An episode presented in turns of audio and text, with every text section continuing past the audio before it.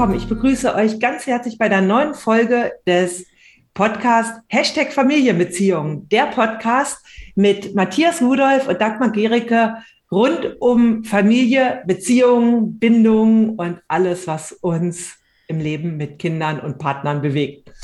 Okay, heute ist ein Thema, was ich vorgeschlagen habe, weil es mir immer sehr nah war, auch sowohl im Leben als Mama als auch im Leben mit meinen, äh, in der Arbeit mit meinen Klientinnen, ist das Thema Erschöpfung. Und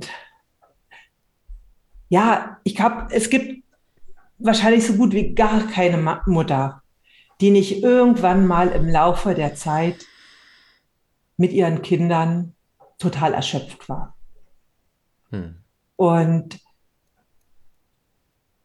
ja, wie, geh, wie gehen wir als Mama damit um und wie kann aber auch, ähm, welche Phasen gibt es auch im Leben vom Vater, wo er erschöpft ist, wo vielleicht auch wir als Mutter das gar nicht so sehen. Mhm. Ja, und wie können wir uns gegenseitig als Partner unterstützen mhm. in diesen vielleicht schweren Phasen, die manchmal eben vor allem einen betreffen? Das sind so diese Fragen, die mir immer wieder begegnen und die ich auch hatte im Laufe meines Lebens.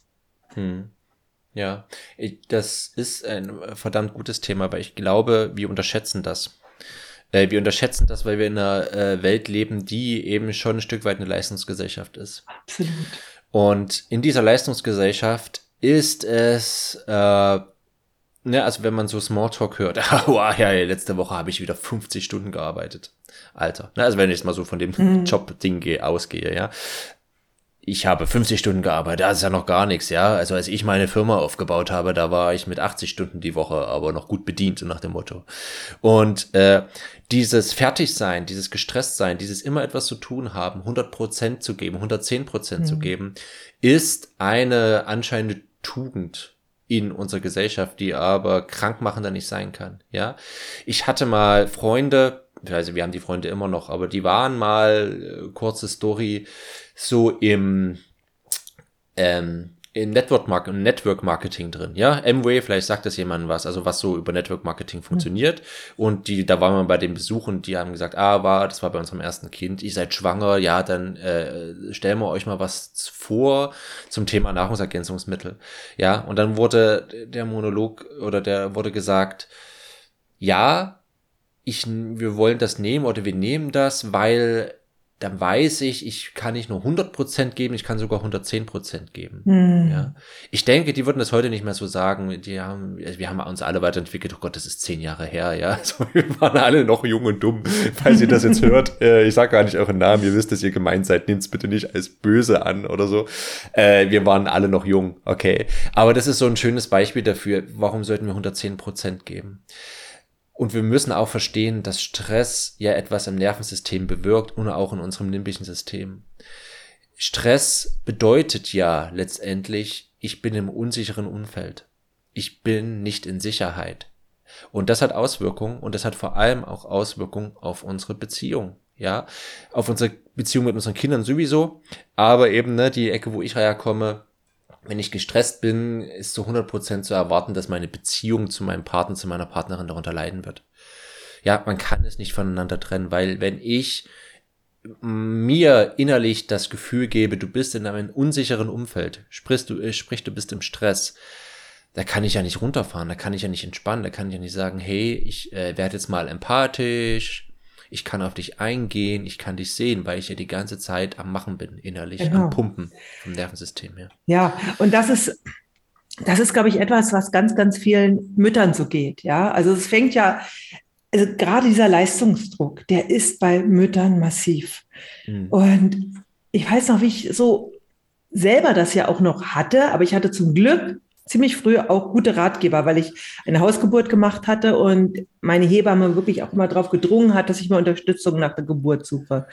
Und es gibt ja wirklich auch so dieses, äh, diese, diesen, diesen Spruch, Wochenbett ist Wochenbett, erste Woche im Bett, zweite Woche am Bett, dritte Woche ums Bett herum. Ja, und kaum eine Frau macht das wirklich. Ja, mhm. viele haben schon Stress, wenn sie sich äh, drei Tage mal ausruhen, ja, oder vier ja. Tage. Und ja. so gut ambulante Geburten sind, Das bedeutet oft, dass die Frauen einfach zu Hause, wenn sie noch Kinder haben, gleich wieder da sind. Und ja. das ist oft schon dann so eine, ja, der Beginn, gerade wenn man noch mehrere Kinder hat, der Beginn vom, von einer schleichenden Erschöpfung. Und dann passiert eben das, was du sagst, da ist, also ich denke, es ist ab dem zweiten Kind stärker. Ja, mhm. also beim ersten Kind, da geht die Schere noch nicht so auseinander. Und beim mhm. zweiten Kind passiert es dann, dass wenn die Mutter sich normalerweise mit dem Baby ausruhen würde, kommt dann das zweite, ja, oder ja. das ältere Kind und ja. füllt diese Rolle. Ja, ja, und oft ist dann der Mann auch am Arbeiten bereits. Die Mutter hat den ganzen Tag kaum Zeit, sich auszuruhen. Mhm. Dann kommt abends der Mann nach Hause. Das ist immer noch total klassisch und traditionell in vielen ja. Familien. Ja, und da können wir jetzt äh, so weit sein, wir wollen. Der Mann kommt nach Hause und möchte natürlich am liebsten was von seiner Partnerin haben. Und die Partnerin möchte nur eins: endlich mal Pause. Endlich mal duschen, endlich mal Körperpflege. Ja. ja, einfach vielleicht endlich mal irgendwie alleine auf Klo gehen. Ja, so, ja, ja, ja, klar. Genau. Me-Time ist Klozeit dann irgendwann. Ja. ja. Und, und das ist natürlich etwas, was ähm, dadurch, dass sie dann in diesen nicht mehr geteilten Alltag haben, da ganz schnell das Verständnis füreinander fehlt. Total. Ja. Und dann genau. die Entspannung beim Mann über etwas anderes funktioniert als bei der Frau. Ja, absolut. Und ich würde da kurz mal einhaken, quasi als Erweiterung zu dem, was du erzählst. Wir sind ja beide, kommen ja eben aus der Bindungsrichtung. Hm. Und es ist, kann, es, wir machen ja, wir machen ja Webinare, Seminare, Workshops, wir begleiten Menschen zu genau diesem Thema und es wird immer bekannter und das ist fantastisch. Aber die Schlussfolgerung, die viele daraus ziehen, ist, ich möchte bedürfnisorientiert äh, mein Kind behandeln und sind dann in dem Modus Scheiße äh, wenn es mein Kind nicht gut geht. Und Mütter, ich glaube, Väter sind dann noch besonders, die haben dann andere Probleme, die denken sich dann, ha, das mit dem äh, Familienbett ist zwar ganz nett und so, aber muss es denn wirklich sein, so nach dem Motto, ja. Mhm. Äh, aber ich denke, gerade Mütter haben diesen Modus, wenn's geht, entweder mein Kind oder ich, dann immer mein Kind. Okay? Mhm. So das Bedürfnis orientiert am Ende nur noch bedeutet die Bedürfnisse meines Kindes und nicht bedürfnisorientiert bedeutet die Bedürfnisse von uns beiden irgendwie und wir müssen halt mhm. von Tag zu Tag auch austarieren, wie das konkret aussieht, ja, sondern die Bedürfnisse von meinem Kind sind mir einfach das Wichtigste. Das heißt, ich stelle mich zurück. Ja, und das ist, glaube ich, auch, das unterstützt das noch, was du gerade gesagt hast.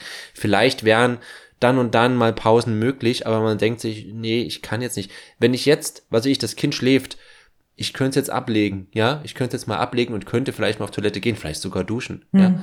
Aber scheiße, was passiert, wenn mein Kind alleine aufwacht? Dann hat es Stress, dann hat es Panik. Das, das möchte ich nicht, deshalb bleibe ich mal lieber mit dem Kind so sitzen. Jetzt mal so als Beispiel, ne? Ja, aber das, das unterstützt genau diese Tendenz noch Stress, Stress, Stress, und Mutterburnout. Ich denke, also das ist jetzt auch keine Kritik einer bedürfnisorientierten nee, Lebensweise mit dem Kind. Ja. Was da ganz viel ausmacht, ist, dass die inneren Antreiber, die wir haben. Ja. Du genau. musst, äh, du musst es schaffen, ja. Du musst äh, alleine klarkommen. Du musst stark sein, ja. Du ja. musst perfekt sein. Die wirken, egal, ob wir unser Kind autoritär erziehen oder bedürfnisorientiert mit ihm leben. Weil dann genau. wollen wir eben perfekt bedürfnisorientiert, perfekt ja. ähm, bindungsorientiert. Und immer wenn wir äh, uns dieser inneren Antreiber nicht bewusst sind, dann haben wir auch nicht mehr die Verbindung zu uns selbst. Zu ja, dem, wir was wir, was wir, wir brauchen. Dann geht's ja, wir darum, ändern die Verpackung, wir ändern die Verpackung, ja, aber nicht genau. den Inhalt. Ja. Und das geht darum, es geht letztendlich, und das ist so etwas, was ich jetzt so in der langen Arbeit auch, einmal auch in der Erfahrung mit mir selbst, ja, dann, mhm. da nehme ich mich nicht aus, aber auch mit Müttern gemacht habe, ist das, Erschöpfung hat ganz viel damit zu tun, dass wir die Anbindung an uns selbst verloren haben. Ja. Oder eben nicht mehr dass sie nicht mehr vollständig ist. Und dann können wir sie auch nicht zu unserem Partner finden. Ne?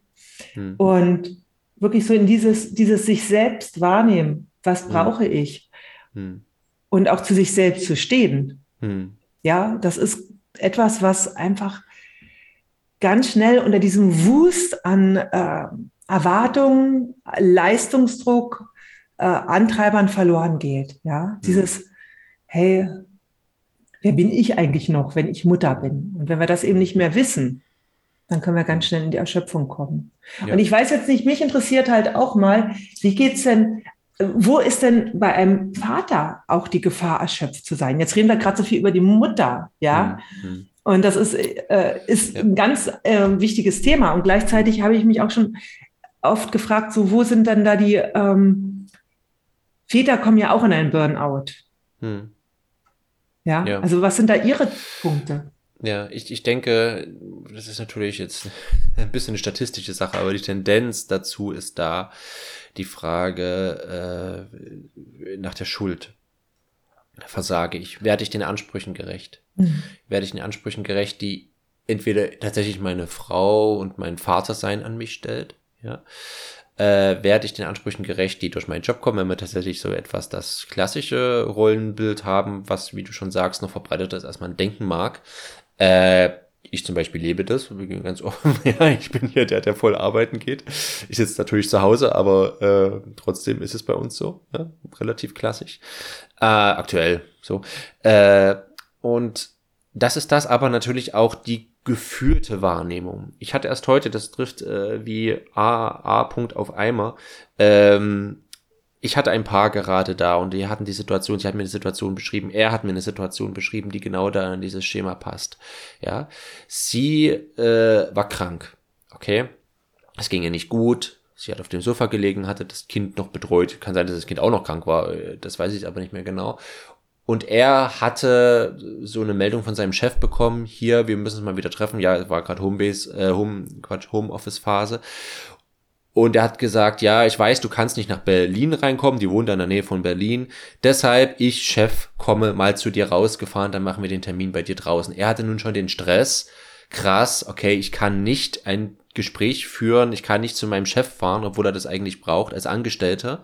Und er kommt sogar zu mir raus. Okay, das ist schon mal tierischer Stress. Ja.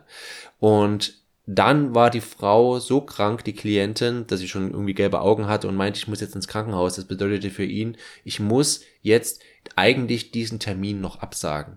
Hm. Also der Chef kommt schon raus, der sitzt vielleicht sogar schon im Auto, es war eine Stunde vor diesem Termin und er muss diesen Chef, der jetzt sogar noch für ihn rauskommt, auch noch absagen. Hm. Ja, okay, so.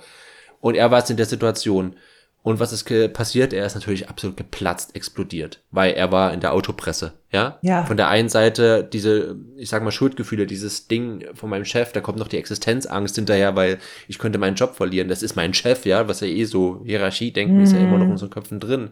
Und dann meine Frau, die gefühlte Verantwortung für meine Frau, sie ist krank und dieses, ich möchte mich natürlich auch um sie kümmern, klar ist meine Frau. Dann aber noch, hey, okay, und ständig ist vielleicht noch irgendwas, kommen dann noch solche vorwurfsvollen Sätze und du hast das absolute dieses absolute Chaos der Verantwortung und der Verantwortlichkeiten, die da sind teilweise, aber die du natürlich dir auch selber aufropfst, weil du denkst, du musst bestimmten Ansprüchen erfüllen und dann explodieren wir. Und ich glaube, das ist vielmals der Stress, den Männer haben, dieses ich mhm. müsste eigentlich, ich müsste eigentlich und ich sehe ständig, ich werde den, äh, den Erwartungen nicht gerecht.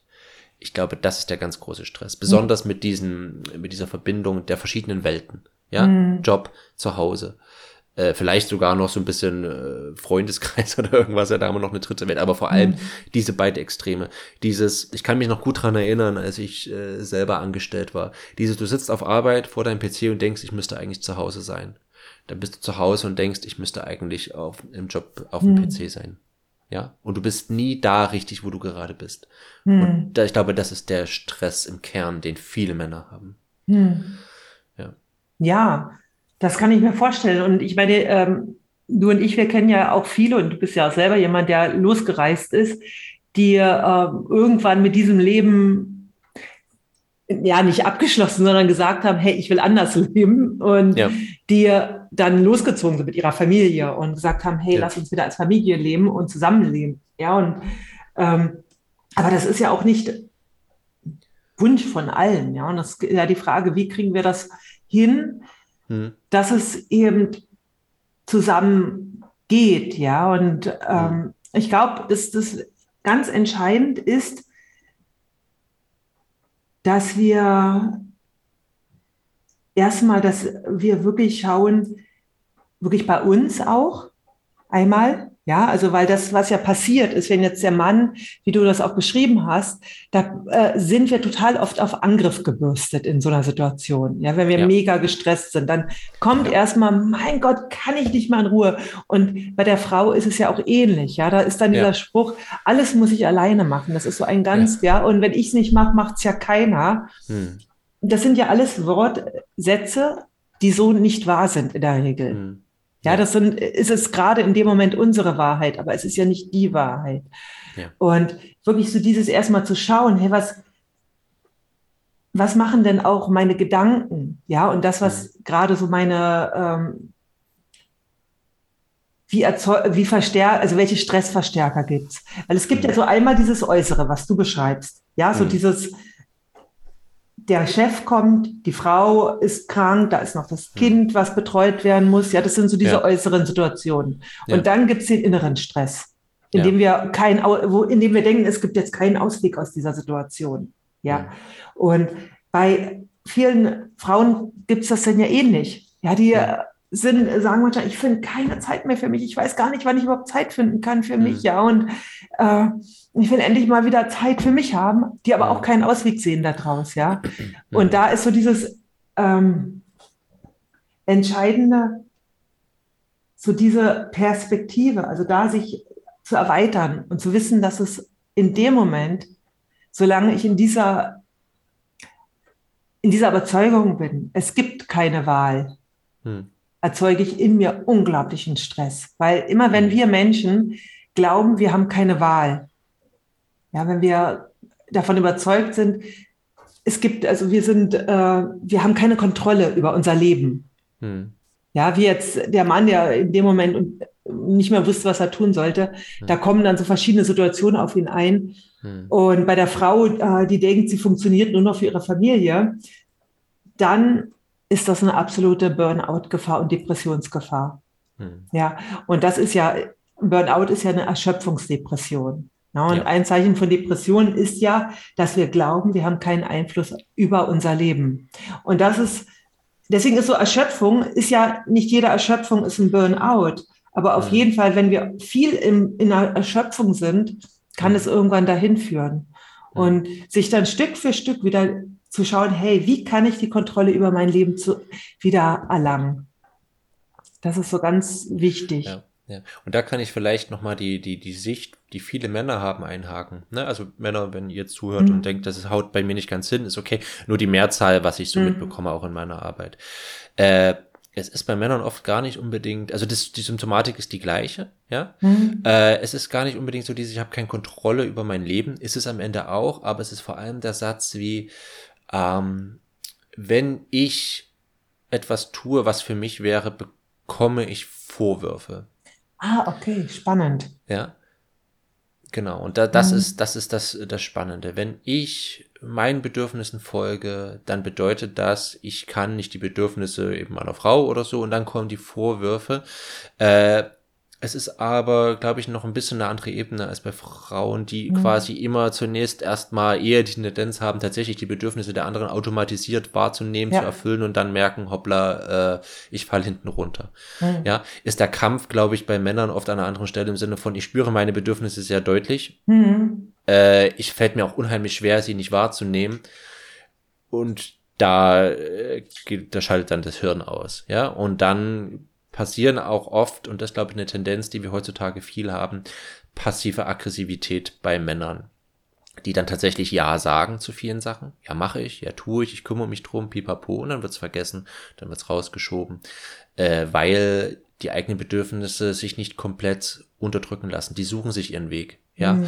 die suchen sich ja. ihren Weg und da also wir nicht offiziell sagen können, nein, ich mache das nicht, sagt man halt ja und findet dann andere äh, Wege, unbewusst. Ja, es ist nicht bewusst, es ist nicht, haha, ich werde eh mein Ding machen, sondern sie sind davon überzeugt, ja, ich werde das machen und sie sind auch mhm. komplett oft hilflos, traurig, dass sie so viel vergessen zum Beispiel, so eine Vergesslichkeit. Mhm. Ich habe schon wieder vergessen, ich vergesse immer alles, ich will gar nichts vergessen. Meine Frau denkt schon, ich mache das mit Absicht und sagt nur, ich habe es vergessen. Mhm. Genau das ist eine Symptomatik von passiver Aggression. Wir vergessen das wirklich. Aber das, das ist ein Symptom dafür, dass wir hätten eigentlich Nein sagen müssen, ja. weil in uns etwas uns das vergessen lässt, weil das der Überlebensmodus ist. Das ist eigentlich, was du so erzählst. Im Grunde, ähm, ja, ich merke, dass, das, dass ich da richtig so auch äh, Traurigkeit empfinde. Ja, ja. weil ich glaube, das ist so, ähm, ja, dass im Grunde beide das Bedürfnis haben, auch für sich da zu sein. Das ist ja. ein ganz natürlich, wir haben ja als Menschen zwei ganz elementare Bedürfnisse. Das eine ist nach Bindung und Zugehörigkeit und das andere ist nach Autonomie und äh, Kontrolle über das eigene Leben. Ja, ja, und wenn die beiden im Balance stehen, geht es uns einigermaßen gut. Und äh, das, was du schreibst, ist jetzt so von der Müttersicht, was ich ganz oft höre. Ja, ist der Satz, ja, ich könnte das nicht, wie mein Mann, der sich dann einfach aufs Sofa setzt, ja, wenn noch der ganze Abwasch zu tun ist. Hm. Ja. Und das ist das, da ist der innere Antreiber so stark, ja, und dann sind hm. sie wütend auf den Mann. Hm. Ja, warum kann der nicht auch jetzt einfach mal helfen? Ja. Hm. Und das ist ein ganz, zum Beispiel ist es ein ganz, ganz großer Schritt für viele hm. Frauen, ja, zu merken, zu spüren, boah, ich bin jetzt wirklich erschöpft. Hm. Mein Mann ist vielleicht auch müde, und er nimmt sich gerade, er, er nimmt es sich gerade, sich dahin zu setzen. Das ist so, äh, Frauen, wie du auch sagst, für die ist das eben noch, die können sich, also die spüren es oft noch nicht mal mehr in dem Moment. Ja, ja. Und wenn sie dann, das, äh, wenn sie passieren, tut ja dann, sie greifen den Mann an. Ja, oder sie sind einfach nur sauer. Oder kommt Aggressivität. Oft gar nicht mal direkt, dass er sich hinsetzt, sondern dann mhm. ähm, geht das Genörgel los, wie man so schön sagt. Ja. ja. Und im Grunde ist es aber, äh, ist der Mann nur der Auslöser. Mhm. Was im Grunde da ist, ist, dass sie, dass sie sich nicht trauen, ihre Bedürfnisse, zu ihren Bedürfnissen zu stehen, ja. Mhm. Und das ist immer, es ist ganz spannend, wenn dann irgendwann Frauen dahin kommen, zu, sich zu ihrem Mann zu setzen und sagen, puh, ich bin auch müde. Mhm. Ja. Und dann und zu schauen, glaube, was machen wir jetzt? Genau. Und ich, ich glaube, was dann noch hinzukommt, äh, ist tatsächlich dann auch das Bindungsbedürfnis. Äh, also ich glaube, es ist noch nicht mal sozusagen diese, ich nenne es mal diese Eifersucht, dass mein Mann das jetzt einfach tun würde, was ich eigentlich auch möchte, sondern ich glaube, was die Aggressivität auslöst gegenüber dem Mann dann und die Vorwürfe und das Nörgeln, ne, das mhm. Hinterherren, ist tatsächlich dieses, ich brauche eigentlich, dass du mich siehst in meiner Hilflosigkeit. Ich stehe hier, mhm. da ist die Küche, da ist das Sofa, ich traue mich nicht.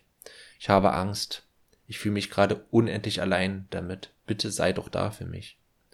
Ja, auf jeden und, Fall. Auch. Und, und in dem Moment äh, natürlich der, der, der Partner, äh, der rechnet schon wieder, ne, Schuld, mit den Vorwürfen, dass er es den Aufwasch nicht macht. Also ich würde jetzt mal so unterstellen, vielleicht Unterstellung an mein eigenes Geschlecht. Ich, ich denke, vielleicht sieht er zunächst den Aufwasch wirklich nicht, aber hey, wir haben Antennen. Irgendwann spüren wir, stimmt, hm. da ist der Aufwasch. Und man spürt auch, wie die Partnerin gerade so anfängt langsam, ne? Wie die Temperatur mhm. steigt, gleich kocht's. So. und, äh, und man rechnet dann jeden Moment mit dem Kommentar. Okay. Und äh, vielleicht sucht dann die Partnerin irgendeine eine Möglichkeit auszudrücken, ich fühle mich gerade sehr allein damit und ich fühle mich überfordert und bitte sei da für mich, halt mich bitte darin, dass ich mich jetzt gerade komplett überfordert fühle, weil ich möchte mich gerne ich muss mich eigentlich ausruhen, ich kann es aber nicht stehen lassen, bitte sei da für mich. Aber egal, was dann da rauskommt, ob es schon, vielleicht ist es auch gar kein Vorwurf, ne? Vielleicht ist es tatsächlich noch zunächst relativ gewaltfrei, aber es kann sein, dass trotzdem, da der Partner schon damit rechnet, dass jetzt ein Vorwurf mhm. kommt, dann er gleich hochfährt. Also entweder zurückattackiert, ja, äh, nie bist du zufrieden, ich möchte auch mal nach Hause kommen, pipapo, ja, möchte mich ausruhen können. Oder halt einfach dicht macht und sagt, hm, ja, so aus der Beziehung rausgeht. Und dann haben wir, dann haben wir genau diese Spirale. Sie braucht Kontakt, sie braucht, bitte hilf mir, ich fühle mich gerade allein. Er geht noch weiter aus dem Kontakt raus. Und wenn meine Bindungsperson aus dem Kontakt rausgeht, bekomme ich noch mehr Panik, Panik, Panik, Panik. Und dann haben wir den Beziehungskonflikt. Ja nur so quasi aus der Bindungsbrille auch gesehen, wie, wie dieser Konflikt sich als Paar dann weiter zuschnürt. Ja. Ähm, genau. Und äh, quasi als erste, nicht als erster Schritt, sondern eben äh, bei, vielleicht bei der Partnerin steht in dem Moment eigentlich zu sagen, ich setze mich jetzt auch aufs Sofa. Ja, ich brauche das eigentlich. Aber was ich damit sagen will, und das ist, glaube ich, das ist was, wo wir, glaube ich, interessant drüber reden können. Ich würde fast sagen, aus meiner Erfahrung jetzt in der Arbeit mit Paaren, es ist okay, wenn ich das nicht alles immer alleine schaffe. Und das ist vielleicht so ein Appell, den ich habe an Paare, beziehungsweise an die Qualität von Paarbeziehungen. Es ist okay, dass die Partnerin in dem Moment da ist und sagt, ich kann es gerade nicht alleine leisten. Es wäre schön, wenn das, wir das alle können. Ja. Es ist total wichtig, dass wir das mit der Zeit lernen. Aber es gibt Momente in meinem Leben, wo es mir einfach nicht gut geht, wo ich vielleicht wirklich einen scheiß Tag habe und wo ich eigentlich den anderen brauche, der mir sagt, hey, es ist okay. Manchmal brauche ich den anderen, der mir hilft. Ja, ich, ich sage mir selbst, ich möchte mir gern selber sagen, hier setz dich aufs Sofa, ich schaff's nicht. Ich schaff's nicht, ich schaff's nicht. Der Druck, der innere Antreiber, so, ich schaff's wirklich nicht. Ja. Und dafür sind ein paar Beziehungen da, dass dann Absolut. der andere kommt und sagt, hey, ich übernehme das gerade mal für dich, setz dich aufs Sofa. Ich bin jetzt der, der deinem äh, inneren Antreiber sagt, ich ja. bin jetzt mal, ich bin jetzt mal bewusst vulgär, fick dich ins Knie, lass meine Frau in Ruhe. Ja. Und das ist okay, ja. Und das ist, das ist etwas, was ich auch noch ganz, ganz wichtig finde. Also da hast du einen sehr wichtigen Punkt angesprochen. Mhm. Und einmal ist es wirklich so dieses, ähm, ja, auch das nach außen zu gehen, ich kann gerade nicht mehr, ich mhm. bin geschafft. Und das mhm. hat damit zu tun, sich verletzlich zu zeigen. Und das ist etwas, was so, so, so schwer fällt. Ja, genau. Sowohl, ich denke, Männern wie Frauen. Ja, ja. meine Frauen, es war erlaubt zu weinen, aber weinen tun sie oft, weil sie im Streit sind oder weil sie mhm. eben in Panik sind. Mhm. Aus diesem, ich kann gerade nicht mehr, aus diesem, wo man sich so mhm. öffnet, wo man einfach mhm. sich weich zeigt, ja, so wie ja. ein, das ist etwas, was auch ganz, ganz vielen schwerfällt, ja. ja. Also das, das, das hat noch nicht mal was mit Tränen zu tun. Ja, das mhm. bedeutet einfach, hier stehe ich jetzt so und äh, ja, zeige, ich kann gerade nicht mehr. Und da auch, dass wir das auch sehen, sehen auch bei dem anderen, das wahrzunehmen, wenn der da ja. ist. Ja. Und es gibt in der gewaltfreien Kommunikation, gibt das ja so diesen schönen Ansatz, ja, was kann ich tun, um heute dein Leben zu bereichern? Hm. Ja, das ist so eine ganz schöne äh, Idee, also die wir auch immer wieder mal so in unserem Leben. Also was kann ich heute tun, um heute zu deinem Leben beizutragen? Hm. Ja, dass man dieses Angebot auch mag, ja, hm. und hm. dann zu auch noch wirklich sich zu trauen, zu sagen, ja, vielleicht indem du das und das machst. Ja, das ist hm. auch, ist ja der nächste Schritt. Hm. Ich glaube, das ist wirklich auch wichtig, in dem Moment zu verstehen. Es geht ja nicht um den Aufwasch. Ne? Also schön, wir können gerne bei dem Beispiel bleiben. Es geht ja nie um den Aufwasch. Was ich auch gerade gesagt habe, ist ja äh, ganz bewusst, was in dem Moment die Partnerin nicht braucht, ist, dass der Partner den Aufwasch dafür macht. Ja, das ist überhaupt nicht notwendig. Sondern was in dem Moment notwendig ist, ist dieses gesehen werden in dieser Situation der Hilflosigkeit, ne? Ja. diese, diese Schwäche. Ähm, und es nützt niemanden etwas, diesmal an die Männer, ja, es nützt niemanden etwas, wenn ihr über eure Grenzen geht und sagt, ja, dann mach ich halt jetzt den Aufwasch, ja, so, passiv-aggressiv quasi, mhm. man macht den, aber man gibt dem anderen das Gefühl, du bist ein Arschloch, ja, äh, das nützt niemanden etwas. Und das ist auch nie mhm. das, was der andere braucht. Nie braucht er das, dass man jetzt direkt irgendetwas abgenommen fühlt, äh, bekommt, ja? Das irgendwas abbekommen, abgenommen bekommen, ist nie der erste Wunsch. Der erste Wunsch ist erstmal dieses, bitte sieh mich in meiner Erschöpfung, bitte sieh mich darin, dass ich müde bin, dass ich fertig bin. So. Und dieses Sehen, dieses Bedürfnis gesehen zu werden, und das sind wir bei der GfK, mhm. kann natürlich unterschiedliche Lösungsstrategien haben, ja? Und ich glaube, da ist die Kommunikation ganz wichtig, dass äh, das relativ klar ist, hey, ich würde gerne, dass du dich äh, gesehen fühlst in deiner Müdigkeit. Was wäre jetzt die Lösungsstrategie für dich, die dir das Gefühl gibt, dass ich das wirklich tue? Ja, weil offensichtlich aufspringen, den Aufwasch machen ist nicht die Lösungsstrategie, die dir das gibt.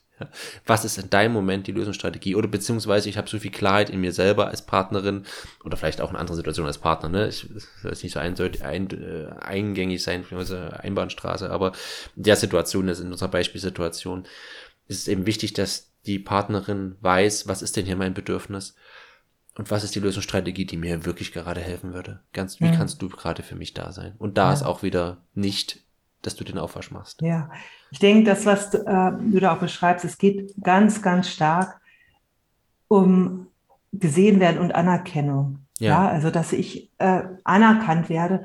Und das, was du sagst, das dann auch zu sagen, ist schon ein sehr großer Schritt. Hm. Ja, wo ja so bei vielen, äh, das hat damit zu tun, dass wir ja auch immer Angst haben, abgelehnt zu werden dafür. Ja, hm. ich zeige mich und dann kriege ich vielleicht, ja, ich acker auch den ganzen Tag im Büro oder so, ja. Mhm. Oder Mensch, äh, was denkst du, wie das ist, wenn hier den ganzen Tag mit den Kindern allein zu sein? Ja, also mhm. so. Ähm, und was da ein ganz, ganz wichtiger Schritt ist, ist, sich erstmal selbst zu sehen. Mhm. Ja, also weil wie kann jemand anders mich sehen, hm. wenn ich nicht selbst sehe, wo ich stehe? Ja, also so hm. dieses äh, sich selbst auch wirklich täglich für das anzuerkennen, was man macht. Hm. Also ganz viele Mütter, die einen Tag mit den Kindern verbringen, der ja hm. so oft, so der ein Tag ist dann so ähnlich wie der nächste und der nächste. Ja, so das ist, manche sagen ja auch, dass es sie zwar körperlich erschöpft, aber intellektuell ermüdet. Ja weil es eben nicht auf dieser, weil sie den ganzen Tag nicht auf der Erwachsenenebene ist. Wir brauchen ja, ja auch eben nicht nur, wir brauchen ja auch Anregung, ja, und mhm. die ist bei Kindern eben auf einer anderen Ebene. Mhm. Und dieses wirklich sich anzuerkennen für das, was ich tue, das ist was mhm. ganz Wichtiges, um dann auch das, ähm, dass mein Partner das sehen kann und das auch mhm. bei meinem Partner anzuerkennen, ja. Ja. Also das genau. ist so, ähm, für mich ist immer so etwas, was ich, ich hatte jetzt auch letztens mit den äh, Teilnehmerinnen deines Kurses hm. den, das Training über Selbstfürsorge gemacht. Deswegen kam ich auch auf, dieses, ja. auf diesen Workshop heute. Und das ist ja immer noch etwas wirklich gut für uns selbst zu sorgen. Ja. ja. und nicht, also wirklich in der Balance zu bleiben. Also wir sind ja eigentlich, äh, das ist ja so, dass es immer so äh, Aktivität und Entspannung im besten Fall äh, wechseln sich ab, so dass es zu einer Balance kommt. Ja, wir sind ja. ja, immer so in dieser, in diesem Wechselspiel. Ja, und wenn eben eins zu viel ist, übrigens auch, wenn wir nur ruhig sind, können wir auch ins Burnout kommen. Ja, also es gibt ja auch so äh, mangelnde Anregungen. Und da, das fällt ja immer noch wahnsinnig schwer. Also so vor allem auch Müttern, vielen Frauen ist es für sie ist es leichter, wenn sie noch keine Kinder haben. So wie dann die Kinder kommen, ist das für viele ganz schwer. Und ja. etwas, was ich sie dann meistens frage, ist, was möchtest du gerne? Ich frage dir erstmal, habt ihr Töchter? Ja, haben dann viele. Und dann frage ich immer, habt ihr Söhne? Ja, weil äh, haben auch dann ja, die meisten haben ja dann auch mal einen Sohn. Und das ist so das Bild, was ich vorlebe für meine Tochter, ist die hm. Blaupause fürs Mama-Sein später. Hm. Und das, was ich jetzt vorlebe als Mutter, ist wiederum das, was eventuell mein Sohn von seiner Frau später erwartet, unbewusst. Hm. hm. Und das ist einerseits, also wir bringen ja unsere Kinder auch mit, mit dem, ob, äh, wie wir uns da wahrnehmen. Und gleichzeitig ist es so wichtig, dass wir auch total geprägt sind. Hm. Ja, also wir sind, und das ist nochmal so dieser, ähm, dieses Zurück zu dem, was du auch am Anfang gesagt hast. Ja, also jetzt sind wir auch sehr im Individuellen und gleichzeitig hat es für mich auch ganz viel damit zu tun, wir haben eine ganz, ganz starke gesellschaftliche Prägung zu Mangel hm. und auch ähm, ja, ich will nicht sagen Selbstausbeutung, ja, hm. aber so ähm, Selbstignoranz. Hm. Ja? ja, Weil, weil das Leben, so wie es wirklich über Jahrhunderte ging, nur auf diese Weise funktionieren konnte. Hm. Hm. Ja. Ja, ich glaube, es ist wirklich wichtig, dass wir verstehen im ersten Schritt, dass im Beschäftigtsein kein Wert an sich liegt. Ja. Das ist eine Behauptung, die steht im Raum, aber es ist existiert, es ist kein, kein Beleg dafür. Beschäftigt hat keinen Wert. Nein. An sich.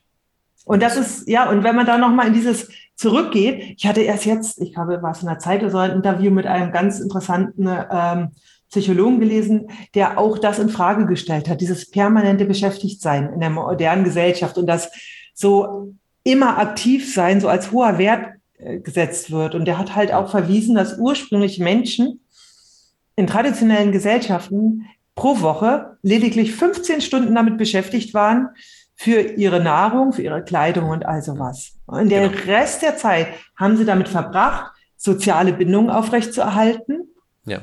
zu spielen, ja, ja und äh, sich mit äh, und sich um die Kinder zu kümmern. Ja. Und die sind einfach nicht, die, da gibt's keinen Burnout. Genau.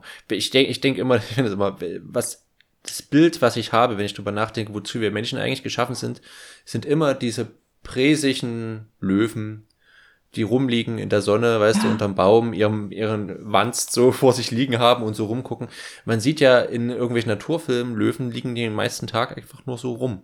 Hm, ich ja. denke mal, äh, übrigens, wir Menschen sind eigentlich dafür geschaffen. Ja? Total. Also das ist eigentlich unser Lebensmodus, nicht dieses, ich renne mal hierhin. Eine 40-Stunden-Woche, Suchi, ist immer noch unmenschlich. Ich Ja. weiß, es, es klingt nach einem ersten Weltproblem, ja, aber es ist nun mal tatsächlich ein Problem. Ja, ich weiß jetzt nicht, welcher Philosoph, der hat, im, äh, ein Philosoph war es, der im 19. Jahrhundert ein Buch geschrieben hat, das Recht auf Faulheit, ja, in Mhm. dem er auch da, und das denke ich ist auch etwas, was so wir uns auch zugestehen dürfen, ja, es ist Ja. Sich diese Pausen zu nehmen und da, da wirklich dann erstmal durchzugehen, hey, was macht es mit mir?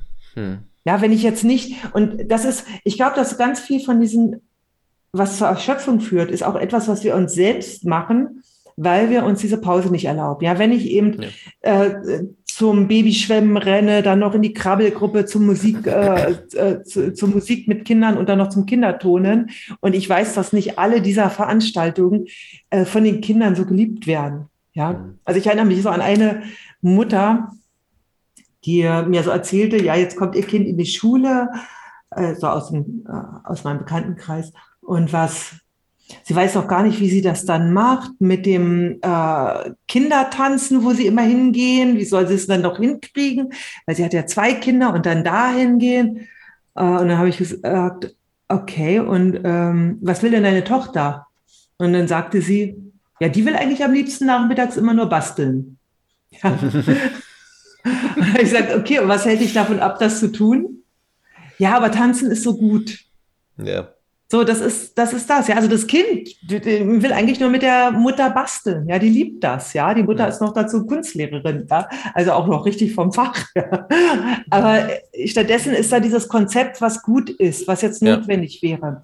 Ja. Und da ist schon im Vorfeld total viel Stress. Ja, ja, absolut. Ja, das ist genau der Punkt. Äh, Immer in Frage stellen. Ich glaube, in die Richtung spielt auch, äh, wir haben oft die Situation, wenn Paare zu mir kommen. Es ist quasi das ähnliche Thema, nur anders gelagert.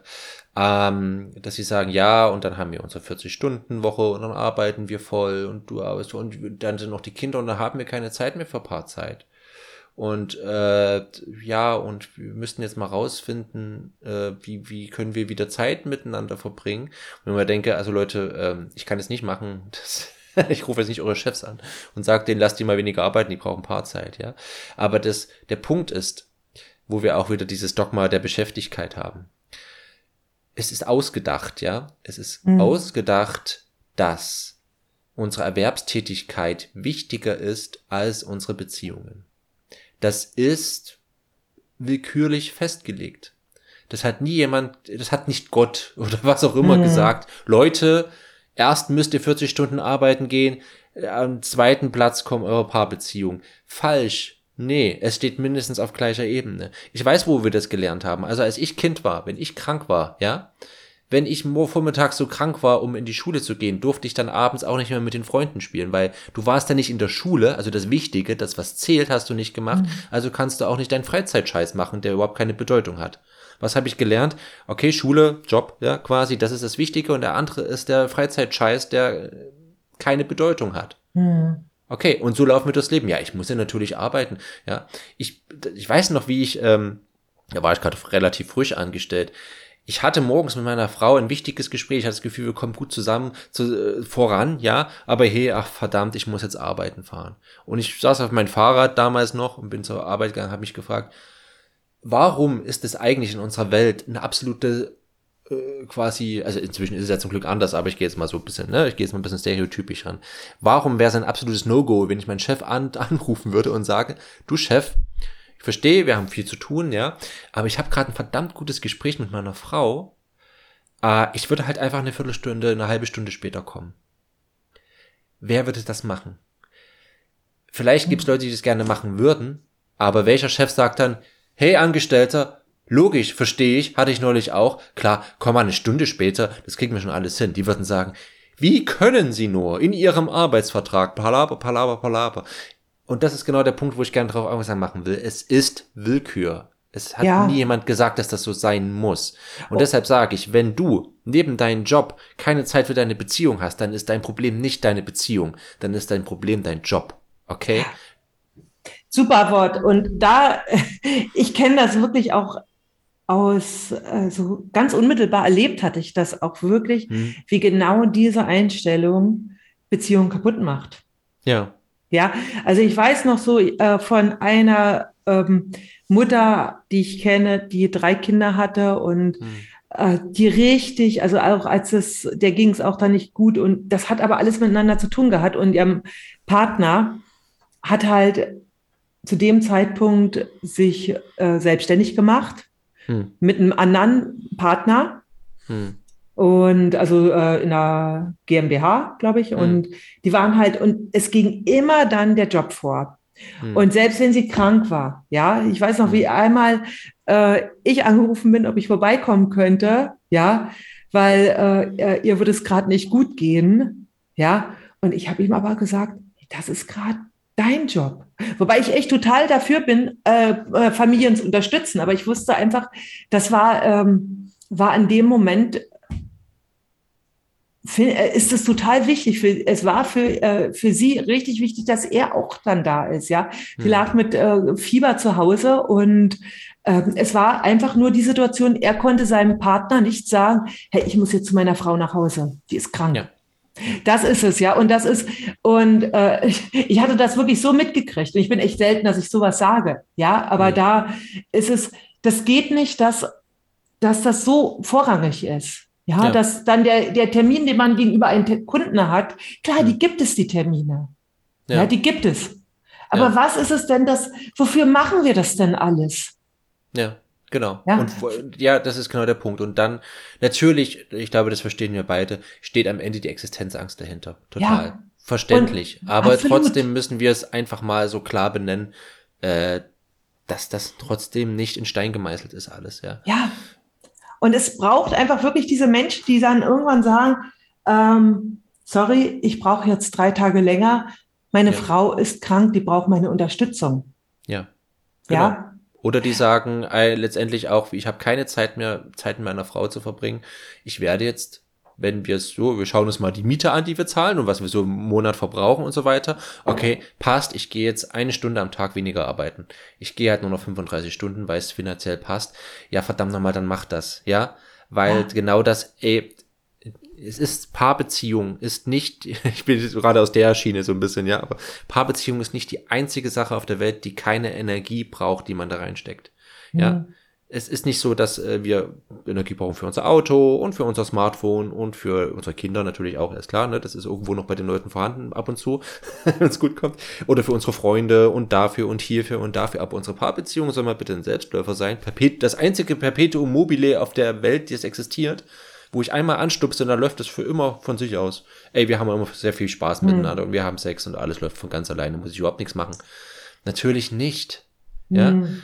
Es gibt, ich kann sogar eine konkrete Zahl nennen, fünf Stunden. Fünf Stunden Beschäftigung, Paarbeschäftigung braucht es in der Woche. Fünf Stunden insgesamt. Dann bleibt die Beziehung stabil. Okay? Und das bedeutet, und äh, da muss man auch unterscheiden, äh, Paarzeit, also mit, der, mit meiner Partnerin oder Partner sich zu beschäftigen, ist nicht, wir gehen zu dritt spazieren und wir achten auf das Kind. Das braucht das Kind, das braucht, da gibt's noch Familienzeit. Und dann gibt's aber auch noch Paarzeit, wo wir nicht noch nebenbei aufs Kind achten. Tatsächlich. Mhm. Ich weiß, es löse ich, äh, jetzt hören viele und denken, was, fünf Stunden? Ach du Scheiße, das schaffen wir nie. Wenn wir uns mal damit beschäftigen, ist es am Ende oft gar nicht so schlimm, weil was macht es denn aus, wenn wir morgens mal kurz uns richtig guten Morgen sagen, richtig in die Augen schauen, richtig miteinander sprechen. Ja, ich sag immer, ein Ritual hat drei Elemente. Vielleicht kennst du das auch, wahrscheinlich auch mit Kindern so. Äh, drei Elemente hat ein Ritual es ist ein Blick, es ist eine Geste, liebevoll, Kuss, umarmen, was auch immer, und es hat Worte. Ja? Und wenn, solange eure wenigen Begegnungen, die ihr am Tag habt, wegen Job und so, so aussieht, dass ihr diese drei Elemente habt in euren Begegnungen, ist es eine wirkliche Paarbegegnung. Und da hat man morgens mal die zwei, drei Minuten. Dann hat man, wenn man nach Hause kommt, die zwei, drei Minuten, sich richtig zu begrüßen. Dann hat man doch mal zusammen einen Kaffee trinken, dann hat man schon vielleicht eine Viertelstunde, dann hat man abends noch mal eine Viertelstunde, wo man miteinander spricht. Und so weil fünf Stunden umgerechnet auf sieben Tage die Woche sind halt so eine Dreiviertelstunde am Tag. Ja, eine Dreiviertelstunde, 45 Minuten von zwölf Stunden. Oder von, nee, von mehr, von 16 Stunden. Ja, 16 Stunden, die wir wach sind, sag ich mal so grob. Ja, da muss eine Dreiviertelstunde am Tag drin sein. Es ist einfach es so. Ist, es ist total spannend, was du sagst, weil ähm, ich bin ja viel mit Mamas zusammen. Ja, und ja. das, was jetzt bei der Paarbeziehung ist, ist nicht viel weniger bei der Beziehung zum Kind. Hm. Weil, also wenn die Kinder klein sind, ist es klar, da ist noch total, da verbringt man ganz viel Zeit, auch bewusste hm. Zeit mit. Wenn die Kinder älter werden, kann genau dasselbe Phänomen passieren. Ja, weil hm. äh, ich bin auch fest davon überzeugt, wenn ich als Mama total erschöpft bin. Und ich sage auch wirklich, ich habe auch Zeiten von Erschöpfung in meinem Leben gehabt. Ja, es gab wirklich richtig anstrengende Zeiten. Ist es für mich schwer, wirklich in eine richtige Beziehung zu gehen zu meinen Kindern, wo ja. ich sie wahrnehme? Weil das ist, dazu braucht es wirklich die Balance in mir. Ja. Ja, die ich dann in dem Moment nicht habe. Deswegen ist auch so dieses, und ich weiß das, was du jetzt sagst, was so, ähm, eine Dreiviertelstunde für den Partner. Und im Grunde ist es ja auch das, was ich dann im äh, Gegenzug immer sage, nimm dir Zeit mit jedem Kind allein. Hm. Ja, nimm dir Zeit, das macht was mit der Beziehung, ja. Und gleichzeitig merke ich schon, wie dann so bei vielen Frauen so da, da, da, da, da, da, da runtergeht, wie soll ich das denn jetzt alles noch schaffen? Ja. Wie soll ich das denn jetzt noch alles schaffen? Und da kommen wir wieder zu diesem, ja, ähm, zu diesem Punkt, wenn ich also so in der Schöpfung bin und dann denke, wie soll ich das alles wieder schaffen, hm. ja, haben wir ja natürlich einmal diese gesellschaftliche Komponente, runterfahren, Stück für hm. Stück runterfahren und ähm, in kleinen Etappen. Hm. Also das ist so, wenn, wenn wir, ich sag's mal so, wenn wir so richtig in der Erschöpfung stecken, hm. richtig, so richtig, ja, hm. dann ist das keine Situation, die über Nacht entsteht. Hm. Und wenn wir in der Schöpfung sind, ich nehme an, bei Männern ist es genauso, auch äh, bei Frauen, dann können wir gar nicht mehr in diese entspannte Paarzeit gehen. Und dann können wir auch nicht in die entspannte Beziehung mit unseren Kindern gehen. Auch wenn das für uns total gut wäre in dem Moment. Hm. Hm. Das wäre total gut. Natürlich ist entspannt, wenn mich jemand zuschaut. Aber ich weiß, ich kenne ganz viele Frauen, die dann denken, wenn ich jetzt mich noch zu meinem Mann setze, hm. und ich bin gerade so platt, ich will nur schlafen, dann will er vielleicht noch Sex. Hm.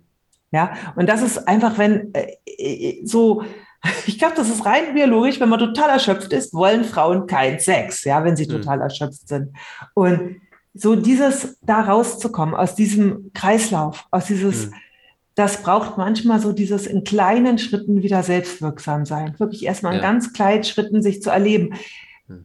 weil so dieses zu denken, okay, ich habe drei Kinder, jedes Kind braucht eine Viertelstunde am Tag, mein Partner braucht äh, äh, eine Dreiviertelstunde, das sind schon anderthalb Stunden und wo bleibe ich jetzt wieder? So. Ja.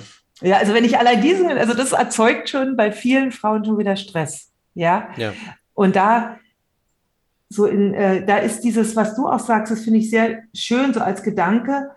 Äh, das mag so ein äh, Ziel sein, fünf Stunden hier und fünf Stunden da als Anfang ist es total schön, wirklich diese kleinen Rituale erstmal einzubauen, die ja. gar, die noch gar nichts groß machen, die so äh, und kleine, ich sage es auch bei den, äh, bei den Kindern immer, Bindungsspiele, ja, die auch ja. so uns, die gibt es ja auch mit Partnern, ja, so, mhm.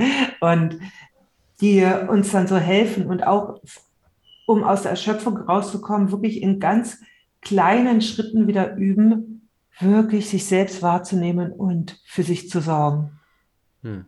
Hm. Ja, also ja. so um, um nicht diesen großen Schritt, ja, was ist, was ist im Grunde, ja, es wäre gut, meine Arbeit runterzufahren, es wäre gut, die, das alles, ja, und hm. ähm, also ich habe ganz oft in der Beratung Frauen, die sagen, ich weiß nicht, wie ich das jetzt äh, zeitlich hinkriegen soll, mir die Zeit dafür zu nehmen, dass es mir besser geht. Hm. Ja, ich, ich glaube, was viel aber damit getan ist, mit dem, was du sagst, ist erstmal Problembewusstsein. Ja. Ja. Das erstmal, wie du schon sagst, Stress passiert nicht von heute auf morgen. Ich bin nicht gestern noch äh, der presische Löwe, der in der Savanne liegt und heute bin ich aber komplett äh, die Maschine, ja, und ja. Äh, Charlie Chaplin, der an der Uhr hängt, so nach dem Motto. Sondern äh, das ist ein schleichender Prozess und genauso äh, genau können wir das auch schleichend wieder abbauen. Aber das genau. Problembewusstsein, dieses, das stimmt. Ähm, okay, jetzt mal realistisch wie lange willst du das noch machen? Ja, wie, wie lange, wie lange glaubst du, schafft es dein Körper noch? Jetzt mal im Ernst, ist das, wie lange möchtest du das wirklich? Du sagst du noch so, okay, ein Jahr ist es mir wert, äh, so gestresst zu sein, wie lange möchtest du das noch? Und äh, diese Entscheidung erstmal zu treffen, nee, okay, ja, ich brauche mich nicht wundern, dass äh, nichts mehr funktioniert in meinem Leben, wenn ich äh, einfach komplett fertig bin, ja, und ich muss etwas ändern. Mhm. Und der Punkt ist jetzt, und jetzt gehe ich mal wieder auf die, äh, die Paarebene ganz kurz. Ähm, ja, es gibt Phasen im Leben, die sind stressig, ne? Hast du auch gesagt, klar, mhm. ja. Es gibt Phasen, da, können wir, da kann jetzt irgendeine, ne, können wir jetzt kommen als Coaches und sagen, ja, du müsstest mal. Dann würde man sagen, ey, haltet die Fresse, es geht halt wirklich gerade nicht. Und ja, mhm. das gibt's die Zeiten. Ja. Die sollten nur nicht, vielleicht, die sollten nicht zum Normalität werden. Es gibt Ausnahmephasen. Ne? Das Kind ist gerade geboren. Hey, wir haben Vierlinge bekommen. Ja, natürlich so. natürlich, klar. Wer hat da keinen Stress, ja? Okay, ist einfach mhm. so. Okay. Ähm, aber da ist es wichtig, dass wir nicht anfangen zu überlegen, ja, okay, wenn ich Stress habe, kann das ja nur bedeuten, dass mein Partner sich ausruht. Ja, also wenn genau. ich jetzt, wenn ich jetzt den Stress habe, kann ja nur bedeuten, dass mein Mann oder meine Frau mehr nimmt äh, als als gibt und so. Also wenn ein, sondern nee, es wird ein Schuh draus, wenn ihr euch bewusst macht, ihr seid gerade beide überfordert, ihr seid gerade beide vollkommen fertig und ihr werdet diese Zeit als Paar nur überleben, wenn ihr euch zusammenstellt, euch in die Augen guckt und sagt, geht's dir gerade genauso beschissen wie mir? Bist du gerade genauso mhm. fertig wie ich? Könntest du gerade die ganze Zeit eigentlich nur schlafen? Und wenn dann mein Partner, meine Partnerin sagt, ja, mir geht's genauso. Und ihr euch dann in den Arm nehmt und einfach kurz so haltet in diesen Gott ist das alles beschissen. Mhm. Schon das ist so viel wert und wird euch so mehr durch diese Zeit bringen, als dass äh, einer von euch jetzt sagt, oh, dann mache ich halt den Aufwasch. Ja? ja, das ist total, das ist total wichtig. Ich möchte auch noch eins, was jetzt so, wir waren jetzt ja sehr so auf dieser familiären Geschichte. Hm. Ja, und ich möchte noch eins mit reingeben, was ich total wichtig finde. Und das ist wirklich, wir sind nicht dafür gemacht, alles allein zu machen. Ja, also Menschen sind soziale Wesen, es sind Bindungswesen und wir sind im Grunde, die Kleinfamilie ist eine neuzeitliche Erfindung. Ja. Das ist eine total neuzeitliche Erfindung. Und wenn eine Mutter äh, nach der Geburt ihrer Kinder erschöpft ist, hm ist das auch eine neuzeitliche Geschichte, ja, so, ja. weil sie hier einfach total wenig Unterstützung bekommt. Das ja. ist, das ist in anderen, es gibt Kulturen, in denen gibt es richtig, ja, so Rituale, wie Mütter mhm. unterstützt werden am Anfang. Ja, das geht von äh, Wochenbettsuppen, die äh, geliefert werden, ja, bis dass die, ähm, äh, die, die, die älteren Frauen äh, da sich kümmern und das ist es ist nicht so vorgesehen im Menschsein, dass die Mutter alleine mit ihren Kindern zu Hause sitzt und der Vater tagsüber weg ist, ja, sondern im mhm. Grunde ist über Zehntausende von Jahren, Hunderttausende, waren Familien aufgefangen in einem Netz. Ja. Und nur so haben sie das geschafft. Das, ja. Und das finde ich so dieses, ich möchte immer so diesen Blick weiten, ja, dass wir eben, wir haben individuelle Probleme, aber die stehen in einem gesellschaftlichen Zusammenhang. Und weswegen ja. ich das nochmal so wichtig finde, ist, es ist keine Schande, wenn wir uns Unterstützung holen, sondern es ja. ist ein Zeichen von Stärke. Und ich kann echt, ich sage so ganz oft, viele Mütter brauchen keine Therapie, sondern eine Haushaltshilfe. Ja. ja. Das, es ist manchmal macht das echt was aus. Einfach jemanden zu haben, der zweimal in der Woche kommt, mhm. wirklich das Haus sauber macht, vielleicht auch nochmal äh, Babysitter, sich wirklich bewusst jemanden zu suchen, sofern mhm. es möglich ist. Und auch wenn es einmal, äh, auch wenn man krank ist als Mutter, in vielen mhm. Fällen hat man das Anrecht auf eine Haushaltshilfe.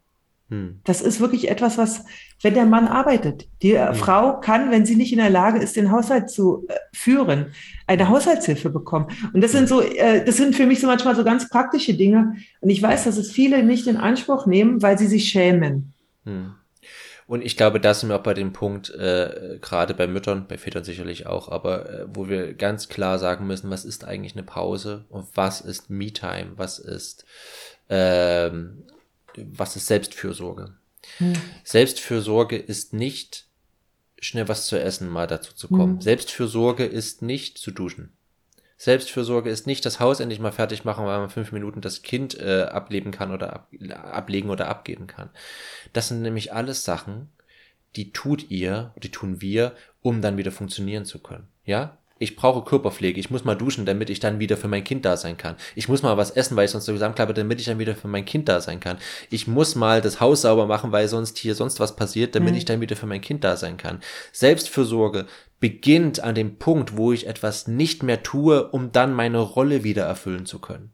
Das ist Selbstfürsorge, ja? Der Unterschied zwischen äh, Körperpflege, die nur ist, um wieder zu funktionieren und der Selbstfürsorge ist, die Selbstfürsorge Körperpflege bedeutet, ich hab, mach mir eine Badewanne mit schön heißem Wasser, ich mache mir die Kerzen an, ich streuse die Blüten quasi ins Wasser, ich lege mich da rein und ich tue es einfach, weil ich das jetzt gerade möchte. Okay? Das ist Selbstfürsorge. Und ich könnte schon längst wieder raus sein aus dieser Badewanne, weil ich bin sauber, aber ich tue es nicht, weil ich mir die Zeit für mich nehme. Das ist Selbstfürsorge. Das sind echte Pausen. Und was ihr braucht, um nicht, oder was wir brauchen, ihr, ihr, ihr Mütter, wir alle, wir Menschen. Wir ja. Mütter, was ihr braucht, ihr braucht einfach. Was ihr, ich, ich tue jetzt mal ganz mansplain, was ihr eigentlich braucht übrigens. Nee, aber was wir, was wir Menschen brauchen, ist, ja. sind echte Pausen im Sinne von Zeiten, die wir für uns nehmen, um danach nicht wieder zu funktionieren äh, die, äh, zu müssen. Ja, mit Pausen, die wir nehmen, einfach für uns. Nicht ich um sag das immer so schön. Ich sag das immer so schön, dass ich mir so immer äh, auch wirklich teil oft aufschreibe, ist unverplante Zeit. Ja. Unverplante Zeit. Also auch so, was ich mir immer mit meinen Kindern auch regelmäßig nehme. Unverplante Zeit. Da ist jetzt, hm. hey, was machen wir jetzt? Ja, worauf hast du Lust? Was machen wir jetzt? Ja, mhm. ich kann das auch an mich fragen. Hey, äh, worauf habe ich jetzt gerade Lust? Ja, was ist das, mhm. ähm, was, was in mir gerade ruft? Und das kann mhm. die Badewanne sein. Es kann auch sein, sich ans Klavier zu setzen und Klavier zu spielen. Mhm. Ja, es kann auch sein, einfach, es kann auch mal eine Dusche sein. Ja, hm. es ist im Grunde, äh, wenn ich merke, boah, ich will jetzt einfach eine frische Dusche. Ja, es ist Sommer, ja. es ist heiß, ich will jetzt nicht in der Badewanne sitzen. Ja, hm. das ist äh, dieses wirklich zu sagen, ich habe da einfach äh, diese unverplante Zeit, die ist genauso wichtig oder eigentlich, ja, ich würde fast sagen, noch wichtiger als die ganzen Aufgaben, weil genau das ist das, wo ich in der Gegenwart bin. Ja. Und, und übrigens, ich, kurz, kurz, kannst du kurz was dazwischen schieben, so quasi in mhm. Klammern gesetzt. Und wenn wir merken, dass ich habe gerade mal fünf Minuten, mir fallen tausend Sachen ein, die ich jetzt tun könnte und vor lauter Sachen, weil ich Angst habe, ich mache das Falsche, äh, nutze die Zeit, die ich jetzt frei habe, nicht optimal. Das ist übrigens ein Zeichen dafür, dass es zu wenig Pausenzeit ist. Ja, wenn ich absolut. diesen Stress habe. Nur kurz in Klammern gesetzt, jetzt darfst du gerne weitersprechen. Ja, ja. ja. Hätte nicht ganz aus dem Kon äh, rausgekommen. Okay, ist egal. macht nichts, macht nichts. Äh, schon im Grunde. Ähm, die Pausenzeit brauchen wir. Ja, äh, es geht um Pausen. ja, Pausen sind total. Pausen, die mache ich gerade. genau, die Denkpausen, die sind auch ganz wichtig. Ja, also diese Pausen äh, eben nicht von einer zur anderen. Also im Grunde so, das ist so wie beim Atmen. Genau, jetzt weiß ich, wohin ich kommen wollte. Und zwar, ja. wenn wir unter Stress sind, hm. dann sind wir entweder in der Vergangenheit oder in der Zukunft. Hm. Ja, wir bewegen uns gedanklich in der Vergangenheit, denken hm. vielleicht noch an, äh, an das äh, Eltern äh, was uns so belastet hat und äh, was vielleicht im Büro nicht gut gelaufen ist oder an den Streit, den die Geschwister hatten oder mit dem Partner oder wir sind in der Zukunft gedanklich. Ja wenn wir raus wollen aus der Erschöpfung, ist ein wirklich, ein, das ist der erste und ganz, ganz, erstmal ein ganz kleiner Schritt, uns immer wieder bewusst in die Gegenwart zu bringen, bewusst ja. im Hier und Jetzt. Und dann sind wir auch in der Selbstfürsorge. Und ja. da, das Einfachste ist wirklich bewusster Atem. Ja. Und das, was ich jetzt so ganz praktisch noch vielleicht mal jetzt mitgeben möchte, ist, es gibt eine ganz, ganz wunderbare, einfache Atem. Technik ist immer so ein blödes Wort, Atemtechnik, die du nutzen kannst, um dein Bewusstsein für Pause zu schärfen. Mhm. Und das ist, wenn du atmest, wenn ich jetzt atme, Ich atme ein und ich atme aus. Und ich Hm. beobachte nur meinen Atem. Hm. Und dann richte ich meine Aufmerksamkeit auf die Pause zwischen den Atemzügen.